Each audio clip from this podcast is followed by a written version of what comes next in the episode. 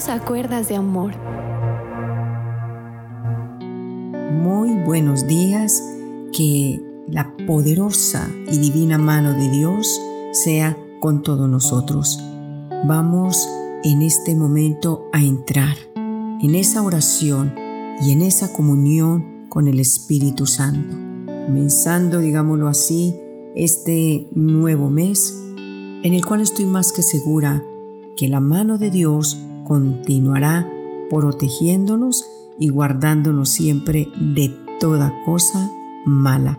Vamos a orar y vamos a pedirle al Espíritu Santo que nos hable a través de la reflexión de esta palabra. Oremos por favor. Padre, en el nombre de Cristo Jesús, vengo delante de ti, Señor, y reconozco que necesito un cambio, un cambio extremo, Señor amado, de tal manera, Señor, que muchos puedan decir que obra maestra la que ha hecho Dios en esa persona.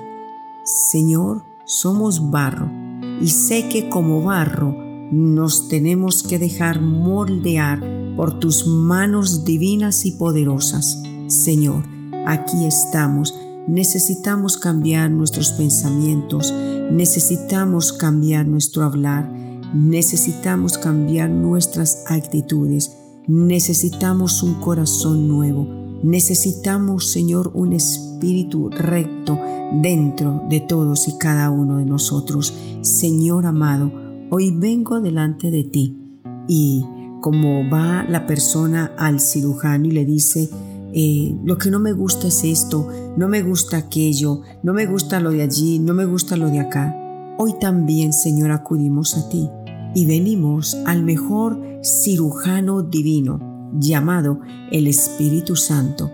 Y te vamos a decir, Señor, porque tú nos preguntarás, ¿qué no te agrada de tu vida? Y sé, Dios, que nos ayudarás a ser sinceros para decirte, no me gusta esto, no me gusta aquello. ¿Será posible de que tú, Señor, puedas hacer algo en mí? Y de seguro que tú, mi Padre Celestial, me dirás que sí, porque no hay nada imposible para ti. Señor, tú eres fiel, tú eres bueno, tú conoces las intenciones de nuestro corazón y sabes nuestras luchas día a día pero también conoces que en cada uno de nosotros hay un corazón dispuesto para los cambios en el nombre poderoso de Cristo Jesús. Amén y amén, Señor. Bueno, como dije en la oración, necesitamos un cambio. Y cuando hablamos de, cambios, tenemos que ir a la palabra de Dios. En el Salmo 139, versículo número 1, versículo número 2 y versículo número 5 dice así, Oh Señor, tú me has examinado y me has conocido. Tú has conocido mi sentarme y mi levantarme. Has entendido desde lejos mis pensamientos. Detrás y delante me rodeaste y sobre mí pusiste tu mano. Bueno, para comenzar esta reflexión, quiero decirte lo siguiente. A todos nos gusta el cambio. Nos gusta cambiar de carro, nos gusta cambiar de casa, cambiar de barrio, cambiar de colegio. Otros dicen, yo en mi área personal necesito un cambio extremo. Hoy yo quisiera tener una perfección en todo esto.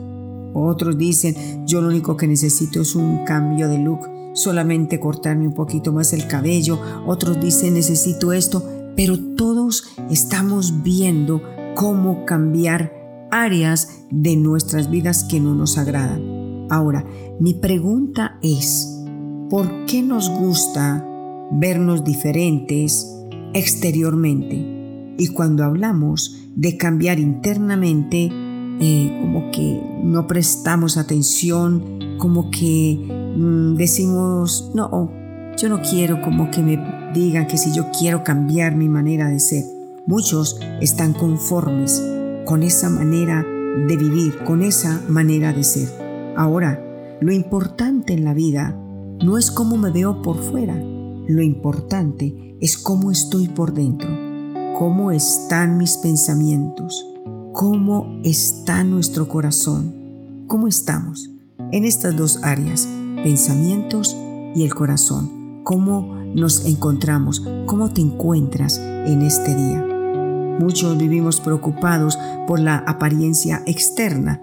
¿No has visto de pronto que dicen se vende una casa y por fuera está hermosa, una buena fachada, quizás un buen jardín, pero cuando tú entras a esa casa, esa casa es húmeda, está llena de grietas, eh, está llena de imperfecciones y dices tú, oh, pues yo hubiera preferido que esta casa por dentro esté bien, bien, porque lo de afuera, pues bueno, más tarde se puede arreglar. Sí, mi querido oyente, lo importante en nuestra vida es cómo estamos por dentro, porque de la abundancia de nuestro corazón va hablar nuestra boca.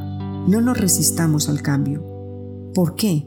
Porque a través de esta reflexión quiero que entendamos que es posible tener un cambio interno y que solamente esto se logra con el Espíritu Santo del Señor. La palabra me sigue hablando en el Salmo 139, verso 23 y 24.